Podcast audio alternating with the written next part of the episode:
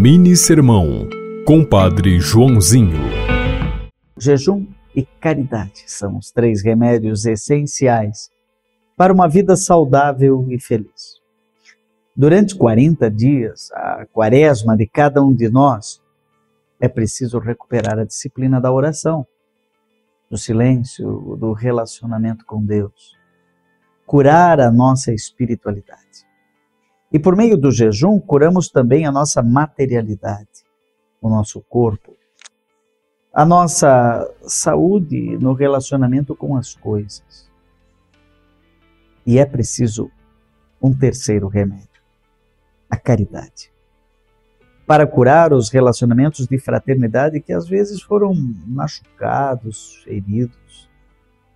Curar a relação com Deus pela oração, com as coisas pelo jejum até pela abstinência de alguma coisa, e pela caridade, recuperando neste tempo um pouco mais de fraternidade.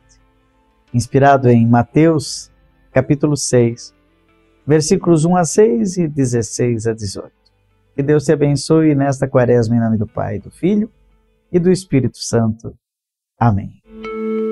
Você ouviu Mini Sermão, Compadre Joãozinho.